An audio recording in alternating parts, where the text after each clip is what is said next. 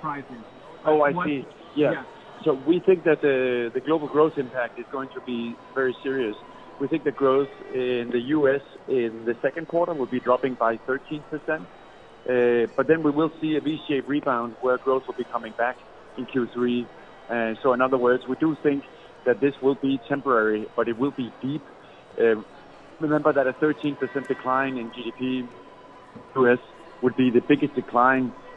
since World War II in any quarter. So we do think that the, the impact on the global economy is that we will get a recession where global GDP will be in recession territory. So the issue, of course, to your good question is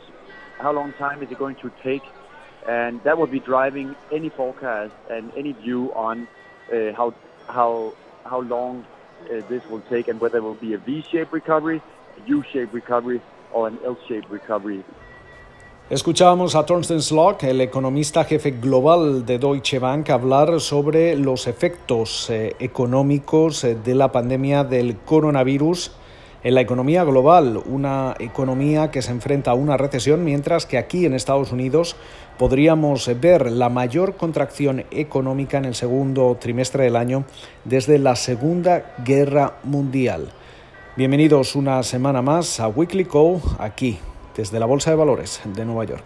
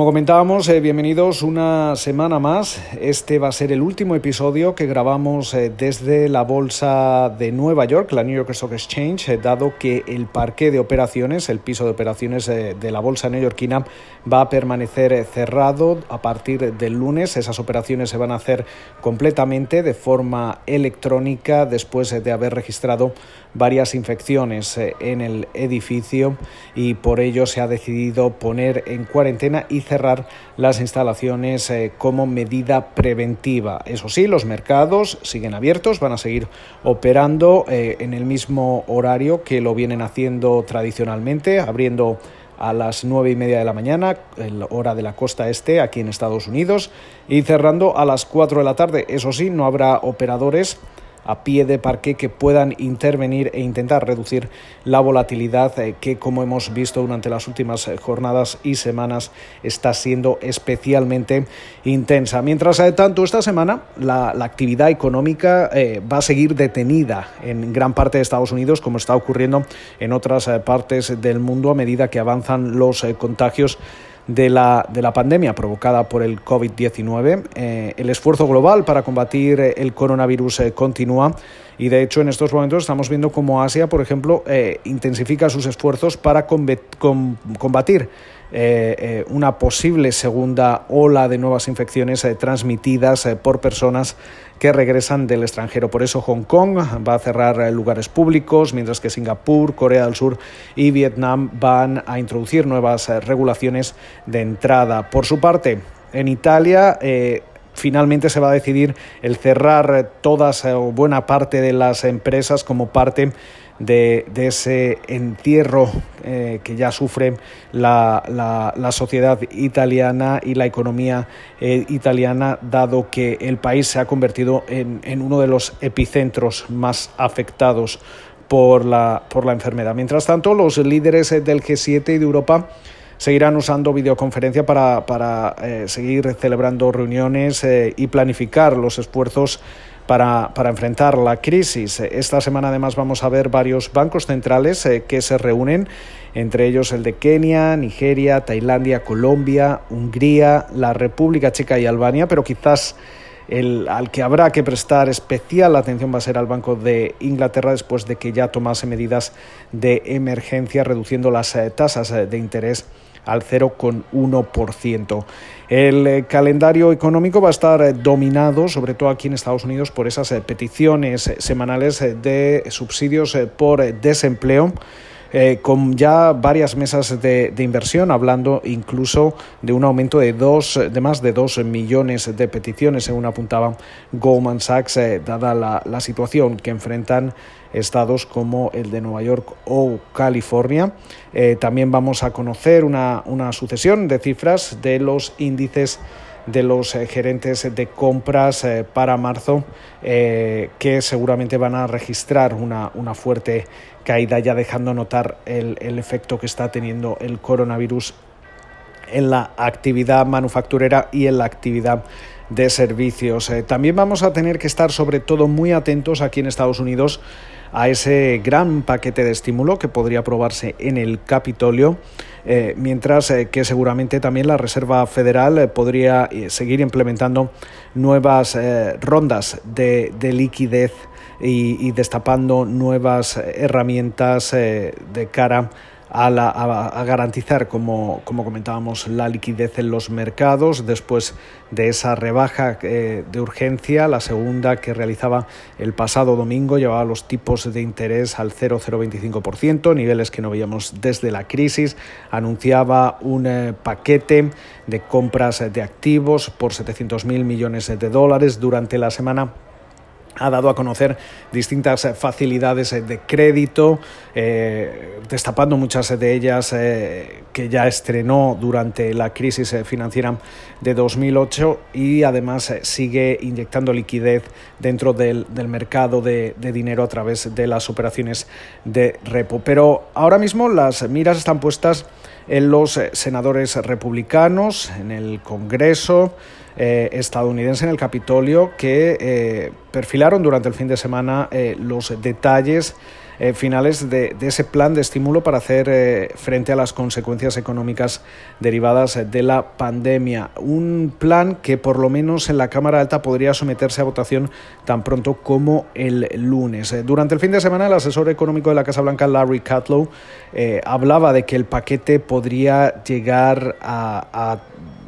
tener un valor de 2 billones con B de dólares. Si esto llegase a materializarse, estaríamos hablando del 10% del eh, PIB estadounidense. Eh, pero, sin embargo, luego otros eh, funcionarios aseguraban que esta cifra, la de los 2 billones, podría incluir en cierta forma también parte de las medidas que, ha tomado la Fed y de los créditos eh, y, préstamos indirectos que está facilitando también el, Banco Central estadounidense. Eh, el secretario del Tesoro, Steven Mnuchin, hablaba el domingo en Fox News y, aseguraba que eh, los programas de financiación para ayudar a la economía estadounidense a salir de esta crisis podrían llegar a, equivaler a un, a un, valor total de 4 billones eh, con B de dólares. Ahí hablaban de las operaciones conjuntas del Tesoro y la Fed para llevar liquidez eh, a las empresas. Eh, mientras tanto, podemos hacer también recopilación de lo que ya se ha hecho en el lado fiscal a la espera de ese gran estímulo, porque veíamos cómo eh, el Congreso ya ha aprobado 8.300 millones de dólares de emergencia destinados eh, sobre todo principalmente a cubrir gastos de material y, capacidad eh, de salud. Posteriormente, hace poco más de una semana, Trump declaraba el estado de emergencia nacional que permitía activar esa ley Stafford que liberaba 50.000 millones de dólares a través de la Agencia Federal de Gestión de Emergencias para estados y municipios Ahora estamos eh, en plena fase 3 de lo que eh, es el estímulo fiscal, pero esta semana eh, se aprueba la fase 2 eh, esa ley de respuesta al coronavirus aprobada el miércoles eh, por la noche que destinaba más de 104.000 millones de dólares para acceder a bajas eh, por enfermedad remuneradas, ampliación de los subsidios por desempleo y asistencia alimentaria, así como cobertura de costes médicos relacionados con el coronavirus. Por último, esa fase 3, que es la que se sigue negociando, busca sobre todo el dar pagos directos a los estadounidenses. Se habla de 1.200 dólares por individuo, 500 dólares eh, por, por, hijo y además eh, también ofrecería eh, dinero a distintas industrias. Estamos hablando, por ejemplo, de las aerolíneas que están pidiendo al menos 50.000 millones de dólares. De hecho, las aerolíneas y los sindicatos siguen presionando a los eh, legisladores eh, porque en estos momentos estarían en juego alrededor de 750.000 empleos, de ahí que, exijan inyecciones inmediatas de efectivo a través de subvenciones eh, del gobierno y no solo préstamos para evitar despidos masivos. Las medidas también buscan incluir préstamos para las pequeñas empresas con menos de 500 empleados para cubrir al menos seis semanas de nóminas y esto podría llegar a costar hasta 350.000 millones de dólares. Eh, hay que tener en cuenta que en estos momentos, según ya adelantaba el Wall Street Journal, eh, esta desaceleración económica podría costar 5 millones de empleos en Estados Unidos y fuera del impacto eh, económico en la macroeconomía que puede tener el COVID-19, también vamos a estar atentos a las eh, compañías que van a presentar resultados esta semana. HS Market, Carnival, Nike lo, lo, van a hacer el 24 de marzo, Paychex y Micron Technology el 25 de marzo, Lululemon y KB Home, además de GameStop, lo harán un día después, eh, pero quizá la atención va a estar puesta tanto en Micron Technologies como eh, Nike. Micron está viendo en estos momentos una fuerte demanda de servidores en medio de, lo que estamos viendo es una nueva tendencia en la que más eh, personas están viendo obligadas a trabajar desde casa. Estaremos atentos a cualquier proyección que pueda, que pueda hacer la compañía porque eso va a ser eh, parte del interés eh, para tomar el pulso a, otros, a otras empresas similares, a otros competidores como Intel, AMD y Texas Instruments. por su parte, Nike, Nike dejará notar sobre todo el cierre de, de tiendas y la presión